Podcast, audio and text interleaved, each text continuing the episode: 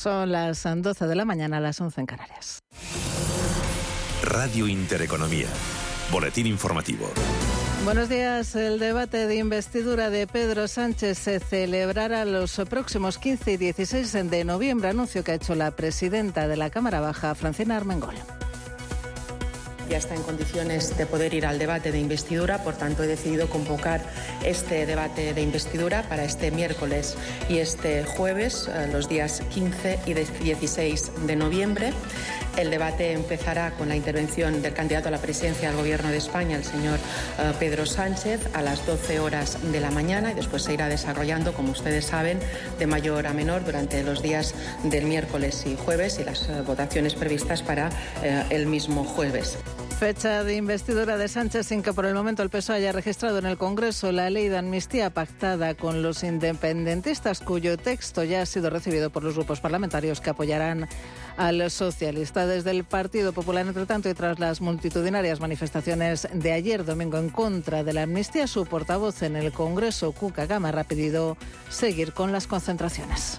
El próximo sábado 18 hay una gran concentración también, una gran manifestación en Madrid que promueve la sociedad civil y en la que el Partido Popular se va a sumar y animamos, animamos a la sociedad española a que no se calle, a que igual que lo hizo ayer en toda España, que el próximo sábado sigamos de una manera pacífica, libre y evidentemente democrática diciendo que así no y que en nuestro nombre no. Crisis de gobierno en Reino Unido. El primer ministro británico Rishi Sunak ha cesado a la ministra de Interior envuelta en varias políticas polémicas y cuya continuidad en el gabinete quedó ya definitivamente en entredicho por un artículo publicado la pasada semana. Crisis de gobierno que ha supuesto además la inesperada vuelta de David Cameron, nuevo responsable de Exteriores. Remodelación del gobierno británico que pasa por alto el FT100 de Londres, que al igual que el resto de plazas europeas opera en positivo. Sube el FTSE londinense un 0,71%, se colocan los 7.412 puntos en una jornada huérfana de referencias y con los inversores pendientes ya del dato macro de la semana, el IPC en Estados Unidos. Fernando Fernández Bravo, responsable de ventas institucionales de Invesco. Lo que se espera es que la inflación pues, se acerque al, 3%, en torno al 3,1%, aunque la, eh, la subyacente está en torno al, 4%, pero bueno, todo lo que se acerque al, al 3%, pues eso va a dejar tranquilo pues a, la Fed y que se mantenga un poco en, esta pausa. En este contexto, como decimos, los mercados europeos operan en positivo. El IBEX 35 sube un 0,91%, se colocan los 9.457 puntos. Avances para París del 0,62%. El DAX Cetra alemana sube un 0,44%, mientras que la media del mercado, el Eurostox 50, avanza un 0,73%, se coloca en los 4.227 puntos. Dentro del IBEX 35, tan solo tres cotizadas operan con recortes. Acciona que se deja un 0,47%, Fluidra que cede un 0,23% y Laboratorios Sonrobi que opera con una ligera corrección del 0,16%. En positivo es el sector financiero quien lidera los avances. Sube con especial fuerza Banco Sabadell arriba un 3,25%. Avances importantes también para Bankinter del 2,7%, mientras que ArcelorMittal se revaloriza un 2,5%. En el mercado de divisas el euro sube tímidamente frente al dólar arriba apenas un 0,03%. Se compra y vende hasta ahora a 1,0692 dólares. En el mercado de materias primas sube el barril de referencia en Europa. El Ebren arriba un 0,27% hasta los 81,6 dólares. Y CEPS ha alcanzado un acuerdo con Oil para comprar su red de más de 229 estaciones de servicio de bajo coste que mantendrá su nombre, seguirá creciendo e irá añadiendo además puntos de recarga eléctrica y de venta de biocombustibles. Oil, que tiene previsto un plan de crecimiento para alcanzar las 500 estaciones en 2027, conservará la marca y su modelo de negocio y actual estructura para seguir impulsando una oferta de combustibles con precios económicos. Otras noticias.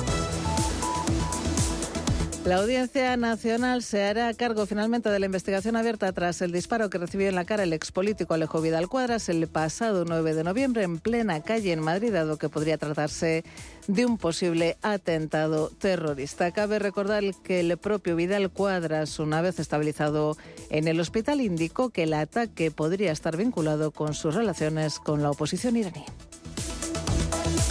Continúan escuchando Radio Intereconomía. La información volverá dentro de una hora.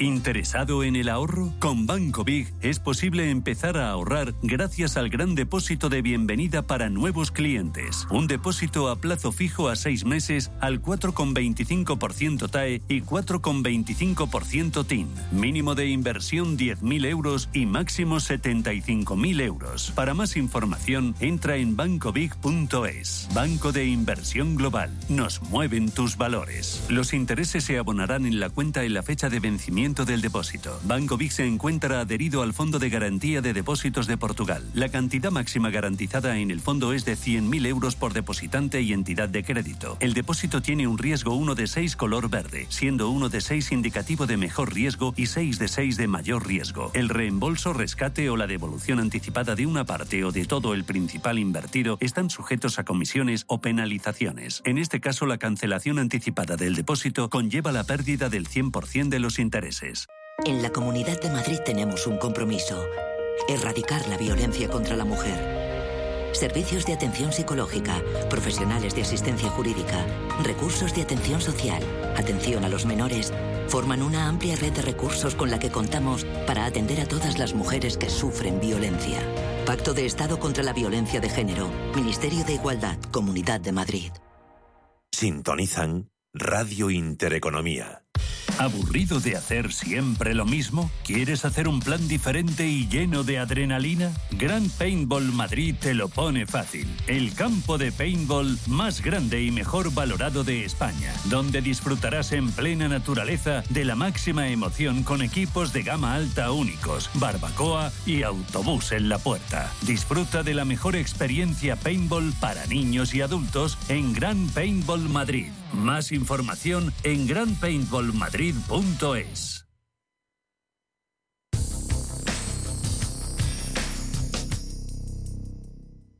Empieza la semana, media sesión en Radio Intereconomía. Hay mucho de lo que hablar, mucha noticia y mucho condicionante a futuro de nuestra economía y nuestra política. Nos vamos a enterar de cómo va a evolucionar esta semana en esos ámbitos. Luego entendemos el mercado. Nos ayuda Joaquín Robles, analista de XTV. Más tarde, en tiempo de tertulia, Iván Campuzano, economista, y Hugo Pereira, politólogo.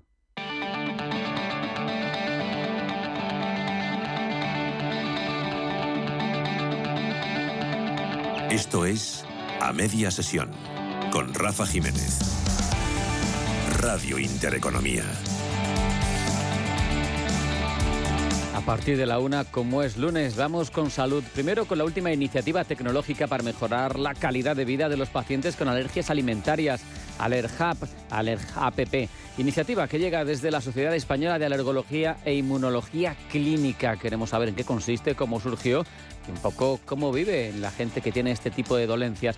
Después ahondamos en la importancia de hidratarnos correctamente y lo hacemos con la ayuda de una compañía de referencia, con Agua Sierra Cazor, la entrevista con su presidente, con José Luis Becedillas. Más tarde nos centramos en la salud cardíaca y lo hacemos con el Centro Nacional de Investigaciones Cardiovasculares para mm, terminar con un huequito dedicado a la salud del espíritu al final del programa. Empieza aquí, en este punto, a media sesión.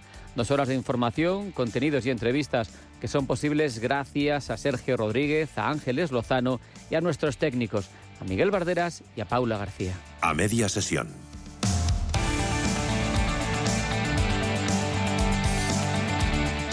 Ya conocemos las fechas del debate de investidura. Va a ser el 15 y 16 de noviembre, es decir, miércoles y jueves de esta misma semana.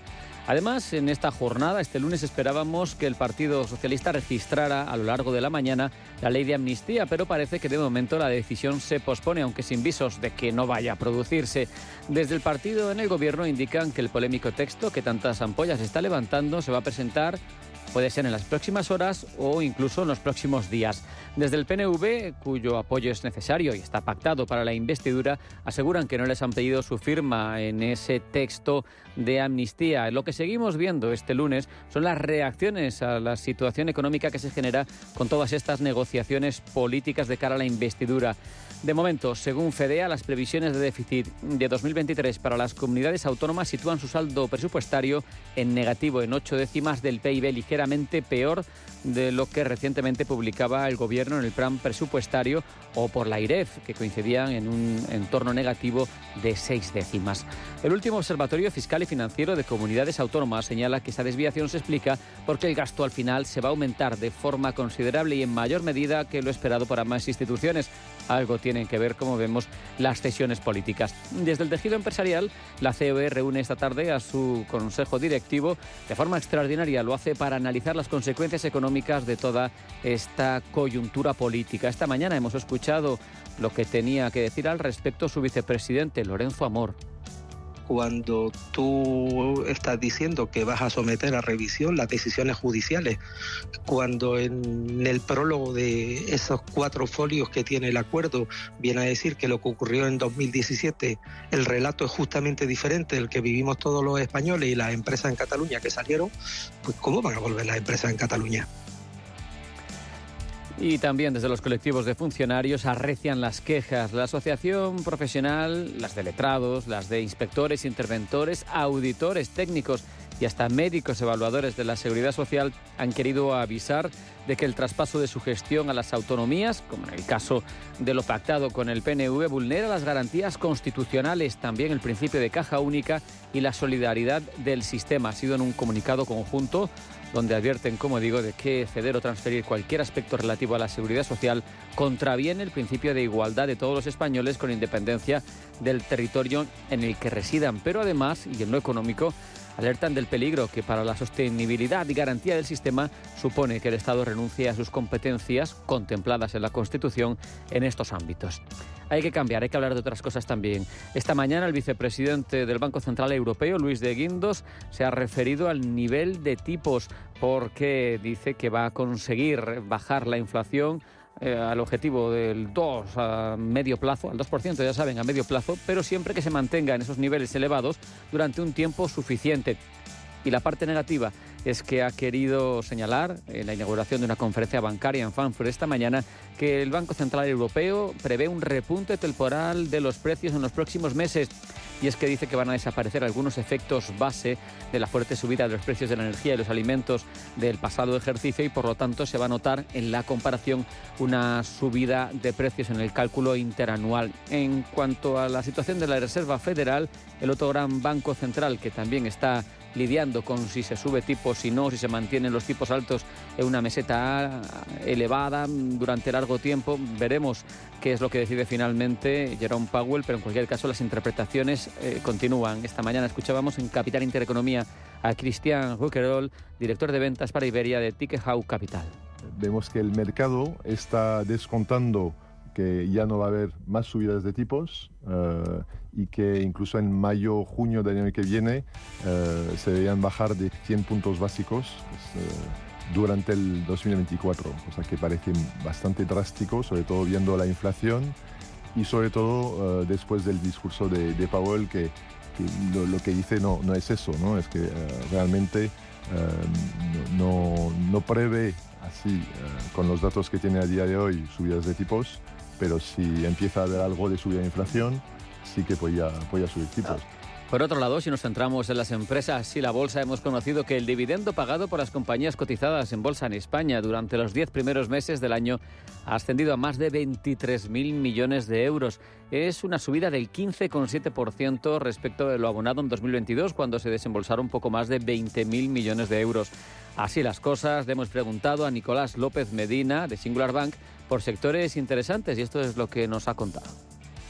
Entra, entra sobre todo en Estados Unidos, que es donde eh, hemos tenido realmente el tirón fuerte que ha habido eh, últimamente en la bolsa, pues una vez más se ha producido sobre todo en la tecnología. ¿no? Grandes compañías eh, tecnológicas de Estados Unidos han publicado unos resultados muy sólidos.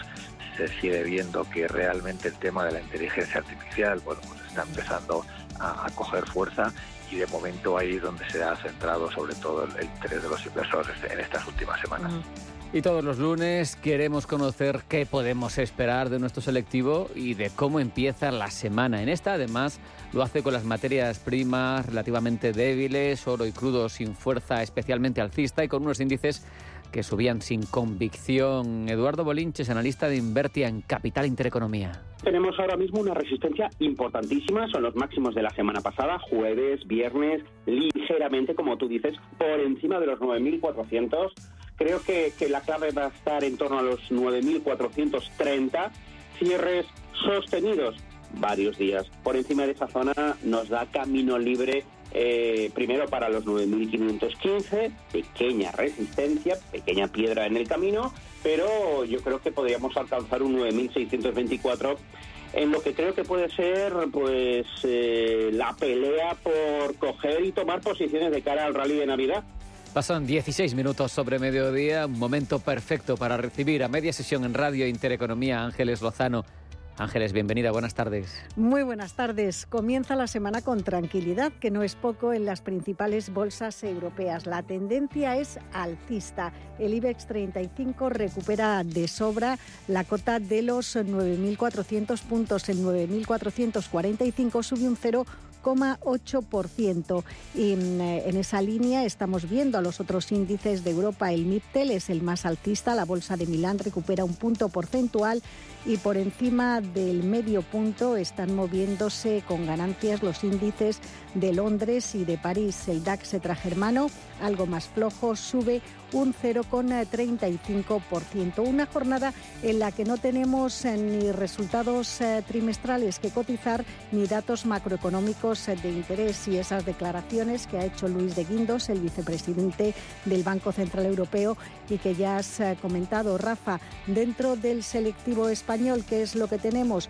Pues están tirando con fuerza los bancos. Eso está permitiendo esa mm, subida que está experimentando el IBEX. Lo mejor lo tenemos en el Sabadell, que gana un 3%, Bank Inter arriba un 2,85 y buen tono hoy también para ArcelorMittal, uno de los más castigados la pasada semana. Son pocos los valores eh, que caen y además las caídas tampoco son eh, demasiado importantes. Destaca Robi que pierde un 1,3%. Si nos fijamos en el Eurostox 50, vemos eh, que la francesa Adyen está entre las más alcistas, sube un 3,7%, sube también Proxus y AXA en torno a un punto y medio porcentual. Las caídas lideradas por Adidas, que se deja un 0,85%. Y en la Bolsa de Londres, entre los más alcistas, EasyJet gana un 3,5% y entre los que pierden posiciones tenemos a Céntrica, que se deja un punto y medio porcentual. Como dices, también tranquilidad en el mercado de materias primas. ¿Y qué podemos esperar de los futuros estadounidenses? Pues ahora la tendencia es bajista en el caso del futuro del tecnológico Nasdaq, que baja un 0,22%, un 0,18% se deja el futuro del estándar Ampurs 500 y no tiene movimientos el futuro del Dow Jones. Recordemos que hoy los inversores sí que están cotizando la advertencia lanzada por Moody's el pasado viernes sobre una posible rebaja del rating en Estados Unidos, lo que es una mala noticia, aunque hoy no está haciendo demasiado mella en el ánimo inversor en Europa. Será mañana cuando empecemos a conocer datos macro de interés, por ejemplo, el IPC en Estados Unidos. También esta semana vamos a conocer el IPC definitivo en España del mes de octubre, igualmente en la eurozona y todavía quedan algunas compañías por presentar sus cuentas. Gracias Ángeles. Vamos ya con el repaso del selectivo. En a media sesión, el IBEX 35. Lo primero, como es habitual, acciona está en negativo, recorta un 0,47% y se coloca en 126 euros con 60 céntimos. Movimientos estrechos al alza para su filial de energías renovables que sube un 0,15 y se cambia 26,58. Plano Acerinox se coloca la compañía, se mantiene en 9 euros y 61 céntimos. ACS presentará resultados hoy al cierre, por lo tanto cotizaremos esas cuentas mañana. Hoy de momento sube un 0,85 en 33 euros 54 céntimos. En positivo AENA, al filo de los 148 148 euros, 147,95, sube un 0,44%. Amadeus arriba un 0,46 y consolidando los 60 euros por acción en 60,54. ArcelorMittal gana más de dos puntos porcentuales, prácticamente un 2,2% a esta hora, 20 euros 55 céntimos. Y vamos con el sector financiero. Tenemos a BBVA recuperando un punto porcentual al filo de los 8 euros por acción en 7,98. La que más sube el Sabadell, casi un 3% a esta hora, un euro 26 céntimos. Más moderado el avance del Santander, arriba un 0,65, 3 euros con 63. Un 2,89% avanza Bankinter en estos momentos, 6 euros 25 céntimos. CaixaBank sube un 1,76, eso deja su precio en 3 euros con 92. Unicaja arriba un 1,20%, se coloca en un euro y un céntimo. Volvemos al orden alfabético con Celnex, la compañía de torres de telecomunicaciones arriba más de un punto porcentual en 30 euros con 77. La compañía de distribución integral Logista en positivo, punto y medio porcentual arriba, 23 euros con 10 céntimos. Ligeros movimientos a la baja para Enagas, pierde un 0,13 en 15,81. Medio punto porcentual, eso es lo que suben las acciones de Endesa, se colocan en 18 euros 71 céntimos. El grupo de infraestructuras ferrovial cotizan 29 euros justos por título, sube un 0,7. Polidra en rojo, aunque cae muy poquito, apenas un 0,11%, se coloca en 17,43 euros. Grifols, el grupo de moderivados, se cambia en 11,71 euros, céntimos, sube un 1,56. Miramos a Iberdrola, que tiene signo positivo, avanza casi medio punto porcentual, un 0,47% en concreto, se va hasta los 10 euros con 70 céntimos. La tecnológica Indra cotiza en 13 euros con 65, está ganando un 0,8%. Vemos también a la matriz de Zara, a Inditex, con signo positivo. Sube a esta hora un 0,32%, se va hasta 34 euros con 38 céntimos por acción. La Socimi Colonial eh, tiene un cruce de 5 euros con 55, está subiendo un 1,65%. Arriba IAG, gana en concreto la compañía un 0,89%, se colocan sus acciones en un euro con 74 céntimos. Farolillo rojo y del selectivo español Laboratorios Farmacéuticos Robi baja un 1,42, compra y venta en 48,72. En positivo, Mapfre, la aseguradora, sube un 1,25%. Se colocan sus acciones en 2 euros y un céntimo. El tono es todavía mejor para la cadena hotelera Melia, arriba un 1,6 en 5 euros con 40. Gana Merlin Properties un 0,90%, se coloca casi en 8 euros y medio, en concreto en 8,45. Naturgy, con una tendencia moderadamente a la baja, está consolidando niveles en 26 euros con 56. Plano está y a la antigua red eléctrica 14 euros 77 céntimos. La petrolera Repsol, a pesar de que está muy parado el precio del crudo, sube un 0,92 hasta 2 euros con 86. Esa es SACIR. Repsol sube un Ah, perdón. 0,81%, se coloca en 13,75. Y repito, SACIR, arriba un 0,92, 2 euros 86 céntimos. Solaria, la compañía de renovables, está ganando un 1,38, cotiza en 14,64. Y terminamos el repaso con Telefónica. Sus acciones avanzan un punto porcentual, se colocan en 3 euros 74 céntimos. A media sesión con Rafael Jiménez. Porque a media sesión el mundo gira más allá de la bolsa. Toca ahondar en la marcha de la bolsa. Nos ayuda Joaquín Robles, analista de XTV. Joaquín, bienvenido, buenas tardes. ¿Qué tal? Muy buenas tardes. Muy buenas tardes, eh, Joaquín. Hoy estamos viviendo una jornada tranquila después de las que hemos pasado anteriormente a la espera de datos que vamos a conocer en los próximos días. Por ejemplo, ¿qué esperas del IPC de Estados Unidos que se publicará mañana? Bueno, lo que se espera es eh, un retroceso respecto al dato preliminar presentado hace un par de semanas y que cortaría una racha de dos meses consecutivos de repuntes y también, bueno, pues daría un mayor alivio a los mercados de que las decisiones de la Reserva Federal eh, están haciendo efectos, que la inflación sigue disminuyendo progresivamente, acercándose a su objetivo y también eh, reforzando esa idea de que el final de las subidas de tipos eh, podría haberse producido ya o si no está cada vez más cerca. ¿Qué impacto crees tú que puede tener en Wall Street esa ad- advertencia lanzada por Moody's sobre una posible rebaja del rating en Estados Unidos? Bueno, pensamos que al final este tipo de advertencias tiene un impacto muy limitado. Ya lo vimos eh, hace varios meses eh, con la rebaja de calificación de FIT, eh, que apenas tuvo un día ¿no? de repercusión y al día siguiente, en las sesiones posteriores, se recuperó todo. Tuvo quizá mayor impacto hace años cuando lo hizo Standard Poor's por primera vez. Yo creo que los inversores lo entienden. Al final, por mucho que seas la primera potencia del mundo, no paras de aumentar déficit, no paras de incumplir tus objetivos de eh, deuda y además estás teniendo continuamente discursiones para elevar ese techo de deuda. Es normal eh, que tu calificación se debilite, pero bueno, hay que entender que eh, es simplemente una rebaja, pero dentro de el grado de inversión, o sea que tu deuda sigue siendo muy segura por todas estas agencias de calificación. Esta semana también se va a conocer el dato de IPC final de octubre en la eurozona. Hoy el vicepresidente de la entidad, Luis de Guindos, ha dicho que teniendo los tipos en los niveles actuales durante un tiempo largo, se controlará al final la, la inflación. ¿Qué esperas tú del dato y también qué te parecen esas declaraciones? Bueno, es normal, al final es un poco lo que venimos comentando los últimos meses. Eh, las subidas de tipo se dicen que suele tener un impacto en la economía pasados 18 meses, 24 meses. Eh, hemos visto que durante 15 meses ha habido 10 subidas consecutivas. Los tipos están en la zona euro en su punto más alto de la historia, en el 4,5%, y esto poco a poco va haciendo mella en los consumidores y en los inversores. Eh, la gente ya es un poco más reacia a gastar y estos altos tipos de interés pues hacen a muchas personas pensárselo antes de, consumir o de, invertir.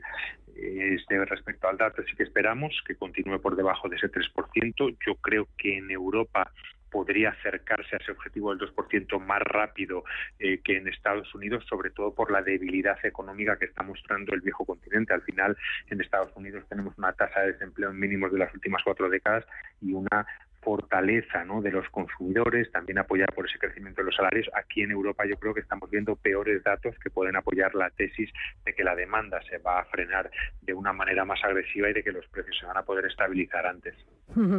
Esta tarde al cierre vamos a conocer las cuentas de ACS. No sé si es una compañía que a ti te gusta, que crees que hay que tener en cartera. ¿Qué resultados podría publicar?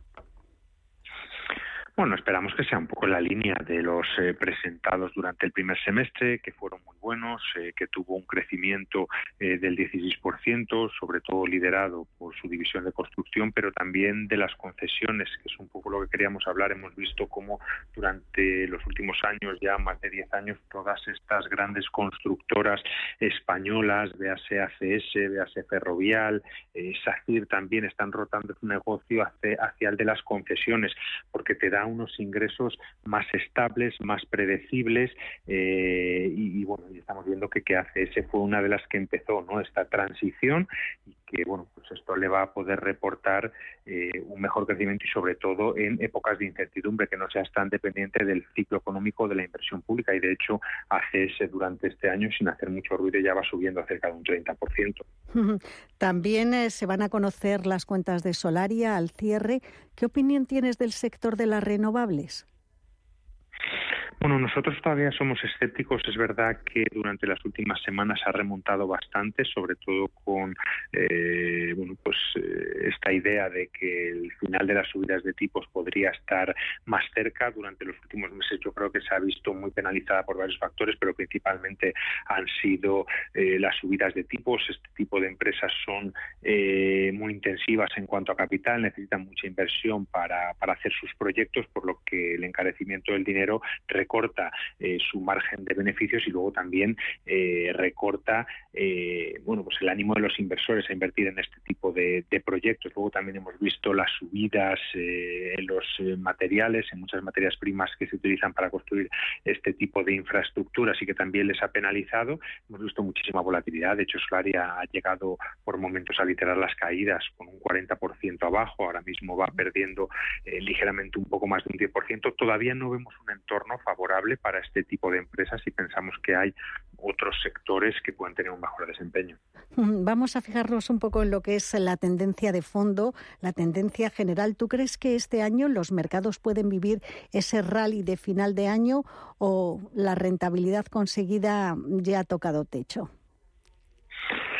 A ver, nosotros seguimos un poco con el mismo planteamiento. Somos optimistas de cara al medio plazo, pero entendemos que se van a seguir produciendo episodios de volatilidad, seguimos viendo a unos bancos centrales que todavía no dejan claro lo que van a hacer, hay muchos conflictos geopolíticos de fondo, el petróleo puede volver a disparar eh, en cualquier momento eh, y bueno, y también puede aparecer cualquier otro factor, como comentábamos antes, del impacto de todas estas subidas de tipos que todavía está por ver. Pero seguimos siendo positivos y sí pensamos que puede haber un repunte de cara a final de año, es un periodo caracterizado por un mayor consumo, eh, donde las empresas pueden repuntar en sus resultados de cara a final de año y luego lo que estamos viendo eh, son muchos factores, ¿no? Primeramente, que la inflación está disminuyendo progresivamente, que las subidas de tipos cada vez están más cerca de finalizar, que el consumo sigue aguantando, que la economía también eh, se mantiene en crecimiento y que, bueno, que como comentábamos, eh, pues esa reducción de, de los beneficios empresariales podría haber tocado suelo. Y mm, con esa visión positiva, Joaquín, y ya para terminar, ¿cómo crees que debería de estar compuesta una cartera para un perfil medio? Bueno, nosotros seguimos pensando que tiene que estar invertida en su mayor parte en grandes índices globales, como el SP500, como el MSCI World, como el Nasdaq, que al final nos van a dar una mayor consistencia a nuestra cartera y nos van a mantener tranquilos en periodos de incertidumbre. Y ahora, durante las próximas semanas, meses, eh, si vemos esas potenciales caídas, que sí que esperamos en algún momento, pues fijarnos mucho en esas grandes empresas de capitalización que pueden dejar oportunidades de cara al medio plazo y también seguir mirando muy de cerca los bonos, tanto por su rentabilidad a vencimiento como por su precio para invertir en ellos a través a lo mejor de productos como los ETFs a, un mayor plazo. Pues con eso nos vamos a quedar. Joaquín Robles, analista de XTV, muchas gracias por habernos acompañado un día más en la media sesión. Que tengas muy buena semana y hasta la próxima. Un abrazo. Igualmente, muchas gracias. A media sesión.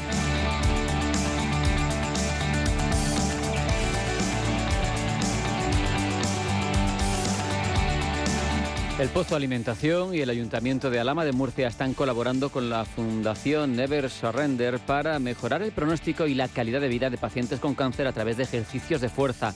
Así, el gimnasio municipal va a ser el lugar donde acudirán los enfermos oncológicos de la comarca para realizar entrenamientos supervisados por entrenadores de la Fundación Never Surrender, licenciados en ciencias de la actividad física y el deporte, especializados además en entrenamiento de fuerza para pacientes oncológicos. El Pozo Alimentación financia la adquisición de la maquinaria y el Ayuntamiento de Alama cede el espacio donde poder albergarla, con el objetivo de que la Fundación desarrolle su actividad también en Alama de Murcia y la comarca del Guadalentín.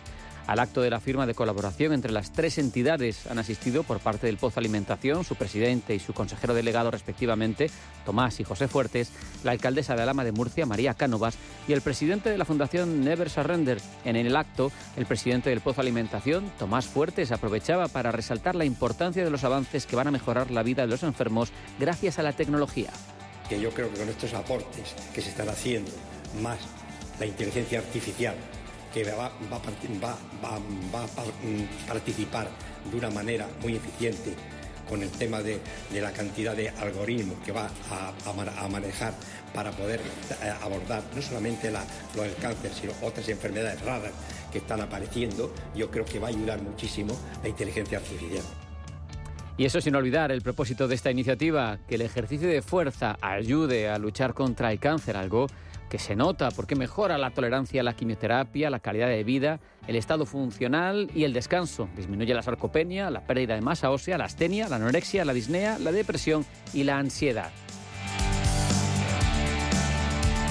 Y ahora echamos un vistazo a lo que tenemos por delante hasta prácticamente las 2 de la tarde y es que en breve, tras una pequeña parada publicitaria, vamos a hablar con Iván Campuzano y con Hugo Pereira sobre toda la actualidad político-económica de esta jornada de lunes que viene plena y que viene merecedora de un análisis tranquilo Y a partir de la una abrimos página de salud. Primero nos centramos en las alergias alimentarias, en ese entre medio millón y millón y medio de españoles que las sufren y que van a ver mejorada su calidad de vida gracias a Alerja App, una app, una aplicación para móvil que permite saber cómo actuar y que permite llevar un seguimiento sobre nuestras alergias alimentarias. Luego vamos a ahondar en la importancia de hidratarnos bien, nada menos que con el presidente de Agua Sierra Cazorla, con José Luis Becedillas. Tendremos también un apunte cardiovascular con el Centro Nacional de Investigaciones Cardiovasculares y terminaremos con cultura. Todo eso va a llenar de contenido este a media sesión durante prácticamente hora y media, que es lo que nos queda de programa. Sigue a media sesión en Radio Intereconomía. No se vayan. A media sesión. A media sesión. Con Rafael Jiménez. Porque a media sesión el mundo gira más allá de la bolsa.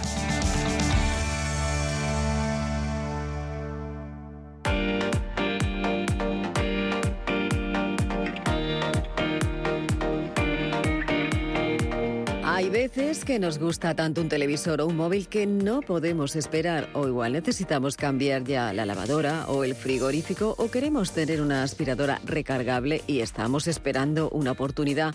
Pues bien, la oportunidad ya ha llegado. Adelántate al Black Friday en el corte inglés con financiación total en electrónica y electrodomésticos. Por ejemplo, tienes financiación total en productos Apple como el iPhone, en el MacBook Air o en el Apple Watch. Y financia también un televisor LG OLED de 65 pulgadas que antes costaba 3.299 euros, ahora por tan solo 1.799. Llévate una lavadora de carga frontal Miele que antes eh, costaba 1.549, ahora por 1.299. O la aspiradora de escoba recargable Dyson V12 Detect Slime Absolute que antes costaba 699, ahora a 579. Pero esto no es todo porque como un precio solo no es suficiente por bueno que sea, descubre que detrás de cada tecnoprecio siempre hay grandes tecnoventajas. Recuerda, solo hasta el 19 de noviembre, financiación total hasta en 12 meses en electrónica y electrodomésticos para clientes con tarjeta El Corte Inglés. Financiación ofrecida por Financiera El Corte Inglés y sujeta a su aprobación. Consulta condiciones y exclusiones en elcorteinglés.es, también en la web y en su app.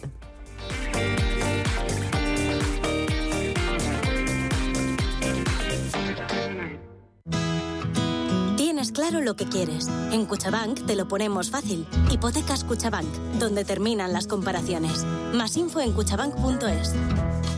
Tranquilidad es el sonido del mar. Tranquilidad es invertir al tiempo que ahorras. Diversificas y proteges tu inversión. Tranquilidad es invertir en oro con Degusa. Infórmate en el 91 19 82 900. Degusa Oro es tranquilidad. ¿Buscas una experiencia que vaya más allá del sabor? Con chocolate esclavileño no solo degustas, sino que también saboreas emociones. Desde el intenso cacao puro hasta la variedad de sabores, cada bocado es una aventura para tus sentidos. Descubre el placer que transciende el paladar. Chocolate esclavileño, donde cada chocolate es una emoción. ¿Nuevo invirtiendo en bolsa o ya eres todo un experto? Lo mejor en cualquier caso es hacerlo con XTB, tu broker. Compra acciones y ETFs de cualquier mercado y sin comisiones hasta 100.000 euros al mes. Accede además a la mejor formación en español. Entra en xtb.com, la inversión pensada para todos. A partir de 100.000 euros al mes, comisión del 0,2%, mínimo 10 euros. Invertir implica riesgos. Ejercita tu rostro desde la comodidad de tu casa con Ver 2 de Foreo. Con Ver 2 elevarás, esculpirás y reafirmarás tu rostro. Gracias a sus cuatro tipos de microcorrientes, reduce las arrugas y mejora la firmeza desde la primera semana. Es la alternativa de Foreo segura, indolora y no invasiva a las inyecciones, los hilos tensores y los liftings faciales. Visita el espacio Foreo en la parafarmacia del Corte Inglés y empieza a cumplir tus propósitos.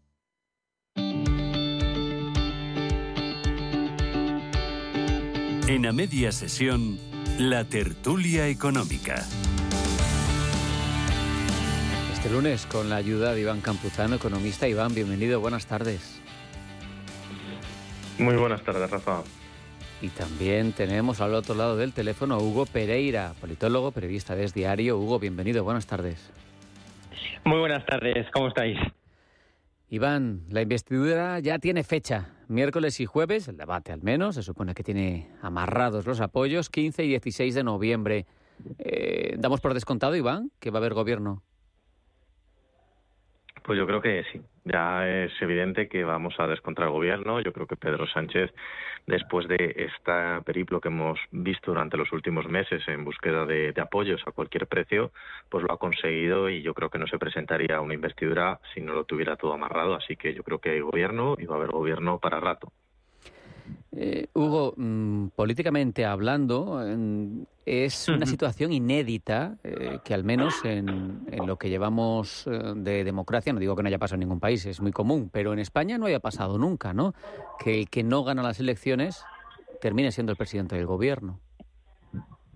No, efectivamente, no ha, no ha pasado nunca, eso, eso es evidente. pero bueno, también es cierto que son las reglas democráticas, ¿no? Es decir, quien consiga una mayoría en el Congreso para poder, en este caso, revalidar el, gobierno, pues es quien consigue eh, volver a la, a la Moncloa. Pero efectivamente no había pasado nunca que quien quedó eh, segundo en las elecciones y además hay que recordar, por una holgada diferencia en comparación con el primero, que no estamos hablando de dos, tres escaños, ¿no? sino que estamos hablando eh, de casi 20 escaños de, diferencia con respecto al, Partido Popular, es decir, que perdió de una forma eh, considerable el Partido Socialista. Pero insisto, en todo caso, son las reglas democráticas, estamos ante una democracia eh, representativa y, por tanto, es el Congreso quien elige al presidente del Gobierno, quien lo, quien lo inviste, claro.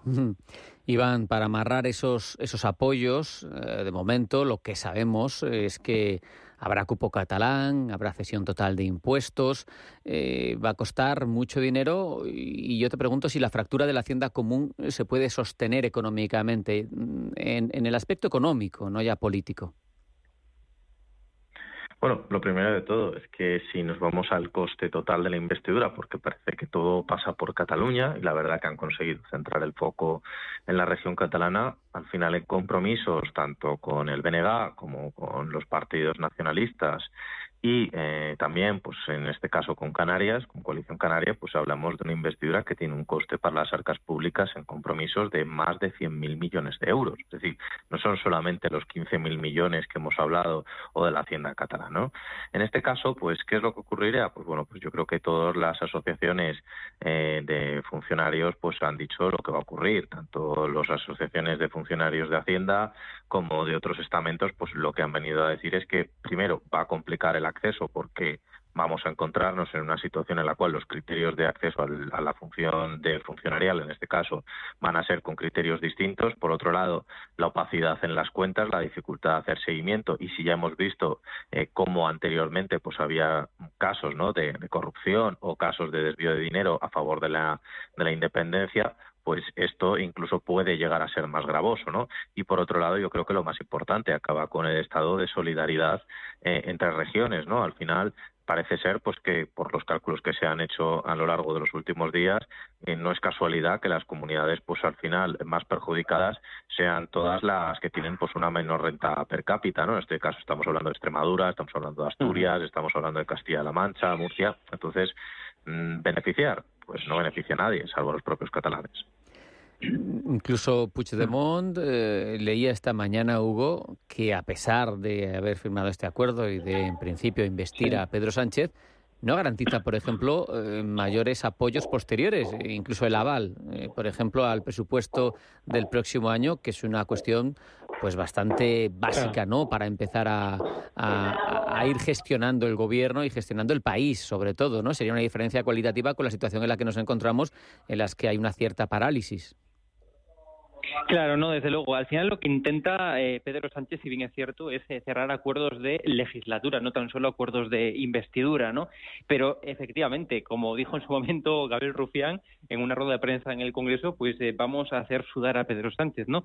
Y en esas y en, esos objetivos están. Ahora a Pedro Sánchez le queda por delante toda una legislatura que es verdaderamente incierta en el sentido de que todo esta, todos estos equilibrios, ¿no? Y malabares que tuvimos que tuvimos que ver no a la hora de cerrar ese, esa investidura que finalmente se va a desarrollar como decíamos esta semana pues pues esos mismos malabares ese mismo equilibrio pues eh, se va a ver a lo largo de toda la, legislatura con lo cual será una legislatura para Pedro Sánchez muy intensa porque efectivamente cualquier iniciativa legislativa que quiera sacar adelante tendrá que contar con los apoyos que vamos a ver este este miércoles y jueves en la en la cámara en la cámara baja del Congreso del Congreso. Tenemos que hablar también de algunos de los compromisos, Iván, como la famosa ley de amnistía que esta mañana se posponía en su registro para llevarla a cabo, eh, pero en cualquier caso se va a llevar adelante porque si no, no hay apoyo de los independentistas catalanes. ¿Qué te parece? Pues efectivamente estamos viendo un retraso. Mm, también es cierto que no, no supongo que, que esté ahora mismo otra vez encima de la mesa una posible negociación dentro de la negociación, pero lo que sí que queda claro es que es condición sine qua non, ya lo hemos visto durante todos estos días, que la amnistía es el punto no final, sino el punto de inicio para esta negociación o por lo menos para este acuerdo de, investidura, ¿no? Yo creo que lo vamos a ver esta tarde, la pueden presentar, eh, todavía queda tiempo y probablemente lo acabemos viendo durante las próximas horas, por lo tanto no me cabe duda de que esa presentación pues se va a hacer oficial esta tarde. En el ámbito político, mm, en el análisis político, Hugo, eh, por ejemplo, el Parlamento Europeo lo va a debatir, va a debatir esta ley de amnistía eh, la semana que viene. Tenemos el ejemplo eh, también, en este caso con el lawfare y con toda la revisión de, mm, de decisiones judiciales que se plantea en esos acuerdos, pues de las medidas que ha tomado Bruselas contra Polonia por un caso similar por dotar a los políticos de capacidad de revisión de las sentencias judiciales, rompiendo así completamente la separación de poderes. Eh, pero este tipo de, situaciones de eh, el Parlamento lo evalúa, ¿valen para algo o son solamente titulares? Bueno, son titulares, pero también es un mensaje de cara al exterior, no solamente a nivel nacional aquí en España, que evidentemente, que bueno, pues que eh, Reinders, por ejemplo, pues eh, haya avisado o que la Comisión Europea ya haya avisado que se va a poner el foco, evidentemente, en todo lo que eh, se está aprobando o lo que se va a aprobar en España, ¿no? En relación a la amnistía y, y en relación al resto, ¿no? De concesiones del PSOE a, a los partidos independentistas, pero claro, pero es que más allá de eso, más allá de que acabe o no en una sanción, que evidentemente en un momento como el actual, ¿no? Donde hay que el cinturón, en donde estamos volviendo, ¿no? digamos, a los estándares que regían ese pacto de estabilidad de la Unión Europea, etcétera, pues es un momento clave, pues se nos pone una, una sanción, ¿no? Por ejemplo, a la hora de conceder los fondos europeos. Pero insisto, más allá de eso, más allá de que eso finalmente acabe ocurriendo, el mensaje que se traslada a inversores, que se traslada, digamos, al mundo entero, es muy negativo para, para España y eso lo saben desde el gobierno, desde el gobierno eh, de España, que ahora, insisto, van a revalidar la presencia este esta semana es un mensaje muy negativo de cara, de cara a captar inversión extranjera, eso desde luego. Y si no hay inversión es más difícil hacer negocio y tener actividad empresarial. Efectivamente. Iván, la COE por eso reúne hoy de urgencia su comité ejecutivo tras el acuerdo, tras todos esos pactos y las cesiones, pero no parece que tenga mucho margen de maniobra al final. No, pues que tenemos que pensar cuál es el margen de maniobra. Pedro Sánchez, yo creo que este fin de semana eh, se le ha mandado un mensaje muy importante desde las calles de toda España y no ha cambiado en nada su hoja de ruta. Tenemos que pensar que al final, eh, desde las propias patronales, pues eh, yo creo que durante estos años ha cometido un error muy importante que ha sido hacerle seguidismo al gobierno. Ya lo vimos con, eh, por ejemplo, la reforma de la ley laboral. Eh, nos dimos cuenta de que luego pues les había engañado, qué casualidad.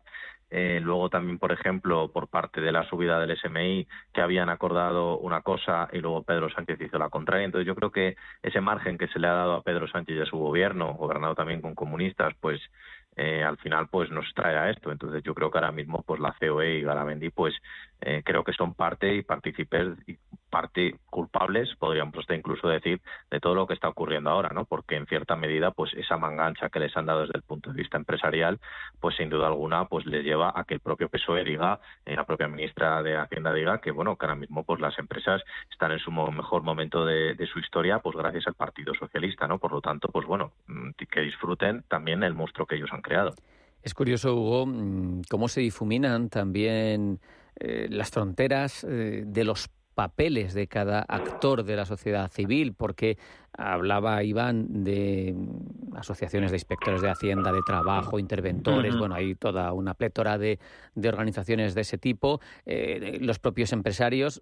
Mm, pero ¿qué más da lo que digan? Quiero decir, eh, aquí estamos hablando de una ecuación que es de tipo electoral, que es de tipo aritmético y que suma lo que suma y que así está mm, contemplado ¿no? en nuestras leyes. Sí, pero bueno, hay que tener en cuenta que si bien las manifestaciones estamos viendo en la calle, convocadas o organizadas por PP, Vox eh, o por la sociedad civil, ¿no? por ejemplo, Cerras, etcétera, no le preocupan en demasía al, PSOE, a Pedro Sánchez, más allá ¿no? de los desórdenes públicos que puedan causar, pero sí que, por ejemplo, me consta que hay una gran preocupación en el PSOE, mm, sobre todo por esos comunicados eh, que han firmado todos y cada uno de los de las asociaciones eh, de jueces y magistrados, también en, eh, con esos comunicados que, firmaron conjuntamente asociaciones de policía y guardia civil, eso sí que genera preocupación y malestar, evidentemente, en el PSOE, porque al final el Poder Judicial es un poder, es un poder más del Estado, es un resorte, ¿no?, para hacer contrapeso también un poder ejecutivo que es el que ostenta... Bueno, pero eso lo están descafeinando. claro. Y ese es su trabajo, o sea, me refiero su empeño, quiero decir, y lo están consiguiendo. La, ley de amnistía, por ejemplo, eh, va a ser recurrida, eso es evidente, ¿no? Por Partido Popular y por y por Vox, eh, y eso puede generar un problema para, para el gobierno si, si se encuentra algún tipo de inconstitucionalidad en esa en esa ley. Pero el constitucional no es, un, no es un estamento judicial, Lugo, es un estamento político. No, no, no. No, no, pero efectivamente, eso está claro. No está dentro del Poder Judicial, pero me refiero que sí que al fin y al cabo eh, está en relación, digamos, a que puedan declarar inconstitucional algún tipo de parámetro de la ley. Es decir, eh, las manifestaciones como tal no le generan malestar en el, en el gobierno, pero sí que bien es cierto que el que jueces, es decir, que el Poder Judicial, asociaciones, todas, firmen comunicados en conjunto, eso es un malestar importante para el, para el gobierno, indudablemente, indudablemente, aunque como tú bien decías, eh, es la aritmética lo que va a contar. Eh, Pedro Sánchez no va a dar, evidentemente, una marcha atrás ¿no? en el proceso de conformación eh, del gobierno y va a seguir para adelante, pero vamos, de una forma evidente, claro. Hmm, vamos a hablar también algo más de, economía, aunque este tema lo está eclipsando todo y lo va a eclipsar esta semana. Iván, nos preocupa mucho la productividad, se habla de que estamos a la zaga de de Europa, mm, de que algunas reformas legales propuestas no van precisamente a ayudar y los, los datos lo confirman. CaixaBank Research dice que la productividad del trabajo en España en los últimos ocho años, hasta 2022, creció tres décimas. Y eso es un tercio de lo que creció en el conjunto de la Unión Europea. ¿Por qué somos menos productivos? Bueno, yo creo que en los últimos ocho años en España han pasado muchas cosas. Lo primero de todo, tenemos que tener en cuenta que ha habido un cisma en productividad y un cisma en el apartado laboral en los últimos años. Tenemos que tener en cuenta también que entre medias pues hemos tenido el COVID, lo cual pues eh, puso de manifiesto cuáles eran las economías más digitalizadas, cuáles eran las menos, cuáles se podían adaptar mejor y cuáles se podían adaptar peor. Yo me gustaría traer dos datos que creo que son fundamentales para explicar esto.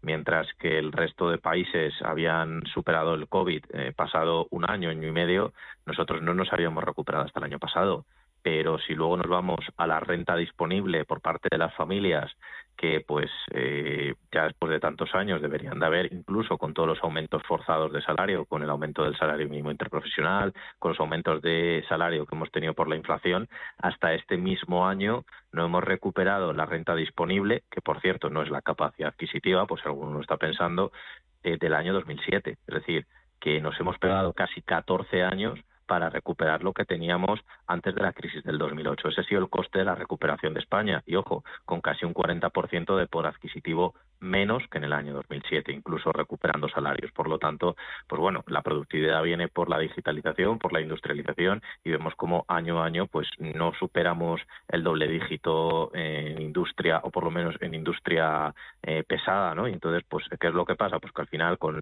los servicios, con la hostelería, pues da hasta donde da porque la persona que puede hacer 100 papeles como máximo puede hacer 100, el que puede servir 200 cervezas puede servir 200 y es lo que nos ocurre en este país. Que ojo, que no hay que desmerecer nuestro sector terciario, pero que también el sector terciario es que el que tiene un aumento en la productividad menor proporcionalmente al resto de sectores.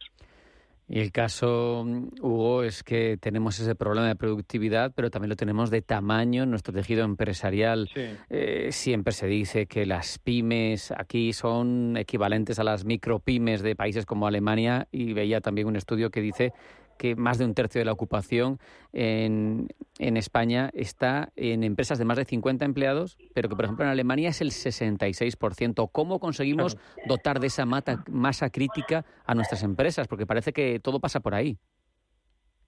Claro, y el tema del tamaño, es decir, decir que el 98-99% de nuestro tejido productivo son pequeñas y medianas empresas, eso es sinónimo, ¿no? Decir que tienen la mayoría de nuestras empresas, por tanto, muy poco margen de maniobra para hacer frente, pues, por ejemplo, a cambios en el SMI, a eh, digamos, a cambios en, la, en, la, en, el contexto económico, a cambios en el, en el contexto competitivo, etcétera. Es decir, tienen muy poco margen de maniobra. La clave, y no es por repetirme, ¿no? pero está en la, en la captación de inversión extranjera. Tenemos un problema importante en España de que no captamos a inversores, de que no tenemos un caldo cultivo, por tanto, interesante para, para, bueno, pues para los inversores extranjeros y desde luego también además hay que, hay que tener en cuenta que efectivamente que en España pues tenemos muy bajo poder adquisitivo en comparación por tanto con otros países de nuestro entorno y jugamos en otras en otras ligas diferentes. Este es un grave problema que, que se enfrenta España y, también hay que tener en cuenta ¿no? que al final nuestro tejido productivo pues como decíamos, son pequeñas y medianas empresas enfocadas además al sector servicios, no al sector industrial, lo cual es bastante, bastante negativo si nos comparamos con otros países de nuestro entorno, claro. Iván, mencionabas, entre otras cuestiones, la pérdida de poder adquisitivo que parece que va a continuar. Luis de Guindos esta mañana anticipaba rebote de la inflación en los próximos meses. Dice que es por una cuestión de efectos base. En cualquier caso, también ha hablado de los planteamientos del organismo en el que es el número dos. Eh, dice que la orientación prospectiva está pasada de moda, eh, son palabras de, de Guindos, que es mejor ser data dependiente. ¿Cómo lo ves? Bueno, yo ahí en esas en esas cuestiones entiendo que él tiene mejor información de la que pueda tener yo, pero no no estoy no estoy de todo, del todo de acuerdo. Eh, yo creo que al final eh, los modelos que están utilizando han demostrado que, eh, según ellos decían, que la inflación era una cosa que iba a estar controlada, que la inflación, yo me acuerdo todavía de esos discursos en el año 2020, de que la inflación en ningún caso superaría el 2%, el 3% en puntos máximos. Tres mesecitos decía que iba a durar. hemos acabado Claro, por eso digo que, bueno, yo esas cuestiones de, político, pues todavía no termino de, de, entender, ¿no? Eh, esa falta de prudencia y luego cuando nos hemos equivocado escondemos la cabeza y aquí no ha pasado nada, ¿no? Por lo tanto, yo sería bastante prudente con ese tipo de, de afirmaciones, pero lo que está claro es que es cierto que va a haber un efecto base, que vamos a ver cómo aumenta la inflación, pero que también es una inflación eh, que no deja de afectar al ciudadano, es decir, mucho efecto base, mucha matemática de por medio, pero la realidad es que los precios no dejan de subir. Esta semana eh, hay datos de, de, Estados Unidos que muchas veces se ven reflejados en el caso de Europa y vemos como el coste al productor eh, aumenta en 0,1%, que sí, que no es un aumento de un 0,3, 0,4, que es lo que veíamos anteriormente, pero si al productor le aumenta la inflación, pues eh, seguirá transmitiéndosela a nosotros. Y ahora viene una época de mucho gasto, se va acercando cada vez más y más claro. en la cuesta de, de, enero y a ver cómo pasamos, empezamos el año que viene, que eso es lo importante.